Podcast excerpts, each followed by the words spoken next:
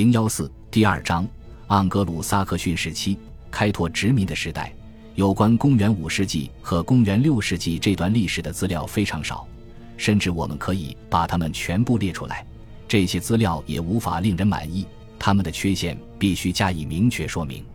一方面是考古证据主要来自异教墓地的出土物，这些证据不会说谎，但能回答的问题极其有限；另一方面是一批文献资料。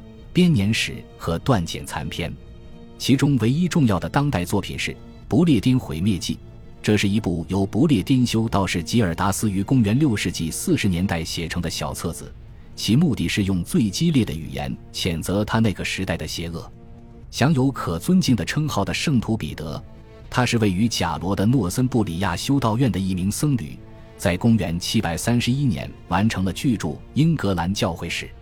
这本书令有关公元七世纪和公元八世纪初英格兰史的其他所有资料都黯然失色。虽然不列颠遭入侵时期离彼得生活的时代已经很遥远，但他还是提供了一些惊人的有根有据的传说片段。除此之外，仅有的记载来源于后人汇编的编年史片段、一些诗歌以及欧洲大陆作家偶然留下的资料。与此非常不同的是，萨克逊晚期的年鉴，它被汇编为。盎格鲁撒克逊编年史逐年记载了英格兰南部各王国发生的事件。早期编年史的可靠性远远低于后几个世纪的。公元六世纪后期之前的编年史，其年代结构存在疑点，因此关于盎格鲁撒克逊的来历没有接近那个时代的资料。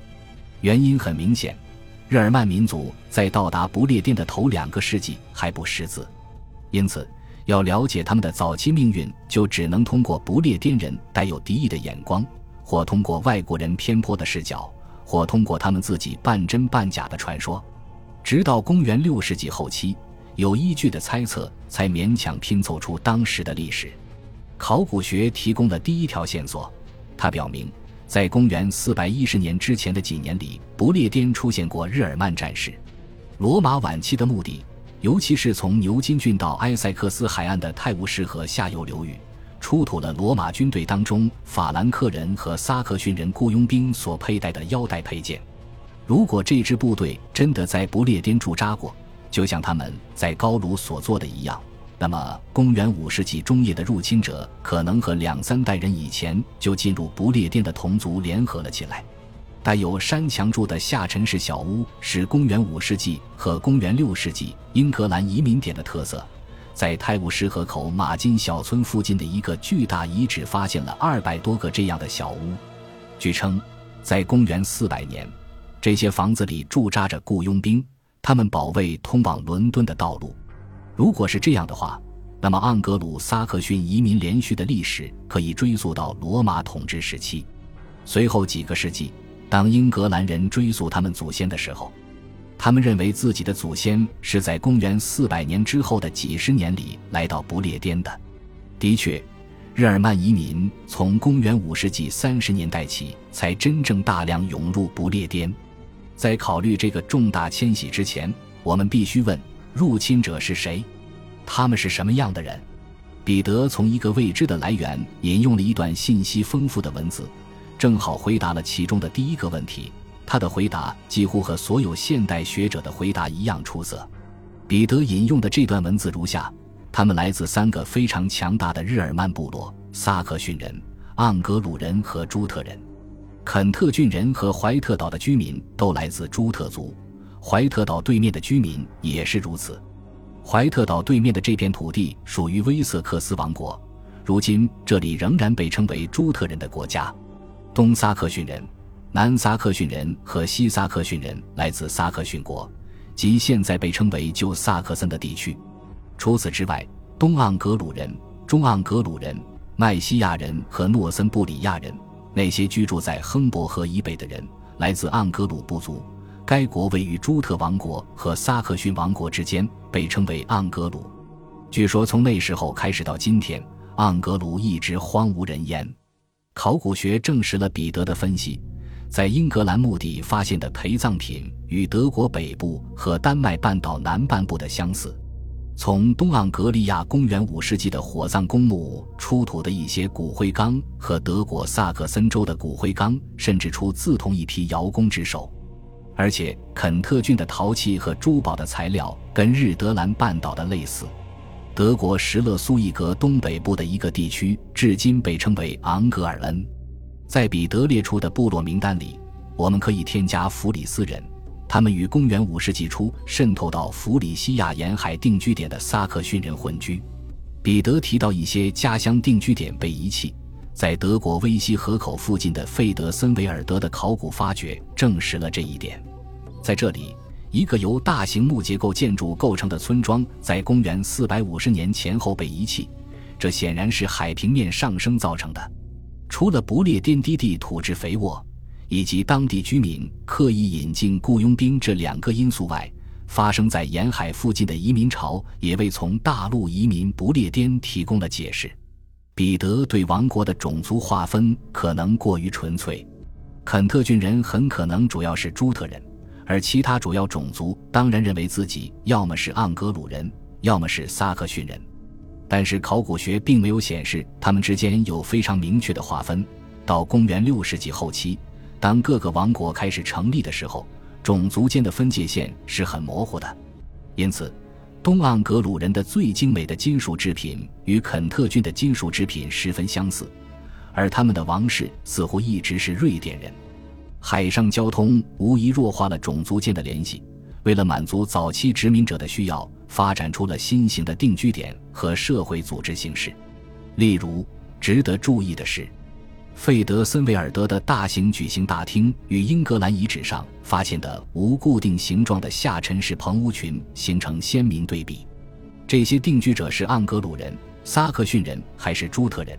这个问题并不重要，因为他们都属于南斯堪的纳维亚半岛、德国和法国北部地区，广义上有着相同的文化。他们已知最早的诗歌是以丹麦和弗里西亚为背景的英雄传说。公元七世纪初的东盎格利亚国王拥有瑞典和高卢人的宝藏。基督教通过肯特国王与法兰克公主的婚姻来到英格兰。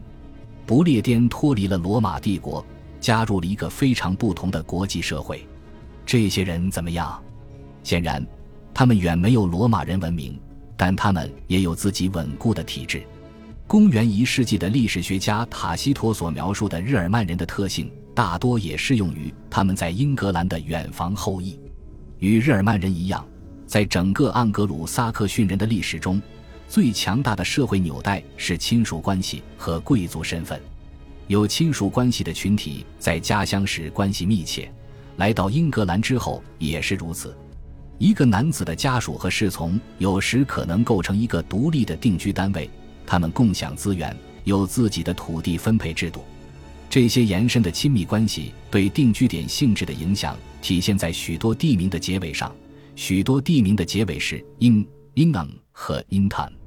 黑斯廷斯的意思是 h 斯 s 人，雷丁的意思是 rida 人，沃金厄姆是指瓦卡人的农场等等。虽然现在认为并非所有这些名称都来自第一个定居阶段，但许多地名起源很早、很重要，并特指大片土地。这些地名表明，给领地取名时，往往依据在这片土地上定居的部落。社会发展了，但家族成员的忠诚仍然至关重要。群体的安全在于他们知道亲属们会为一位成员的死而复仇。忘记复仇意味着永远的耻辱。然而，在塔西佗的时代，荣誉可能会通过赎杀金得到保全。赎杀金是凶手支付给受害者亲属的钱。盎格鲁撒克逊的法典根据受害者的等级列出了赎杀金的额度，国王们越来越多地鼓励这种非暴力类型的惩戒。塔西佗还强调指出了日耳曼人对他们的领主的忠诚，有时他们有世袭的国王，但在战斗中他们通常由当选的酋长领导。在战斗中，酋长战死了，而你幸存下来并退出战斗，这是一生的耻辱。捍卫他，保护他。是他们宣誓效忠的本质。九个世纪之后，在公元991年，一支盎格鲁撒克逊军队在埃塞克斯海岸的马尔登被维京人击败。到那时，英格兰已经是一个文明国家，早就基督教化了。然而，当时一位诗人赋诗赞颂其中一名捍卫者在其领袖牺牲之后的表现，恰好验证了塔西佗的话。诗如下：我发誓，从这个地方起，我不会放弃一寸土地，我会继续战斗，为我的朋友兼领主复仇。我的举动不会为谴责留下口实。对在斯托尔河畔上顽强的战士来说，他现在已经倒下了，没了呼吸。我离开了战场，成了无主之人，无脸回家，宁愿战死沙场，任由刀枪夺我命，无论是枪头还是刀刃。恭喜你又听完三集，欢迎点赞、留言、关注主播，主页有更多精彩内容。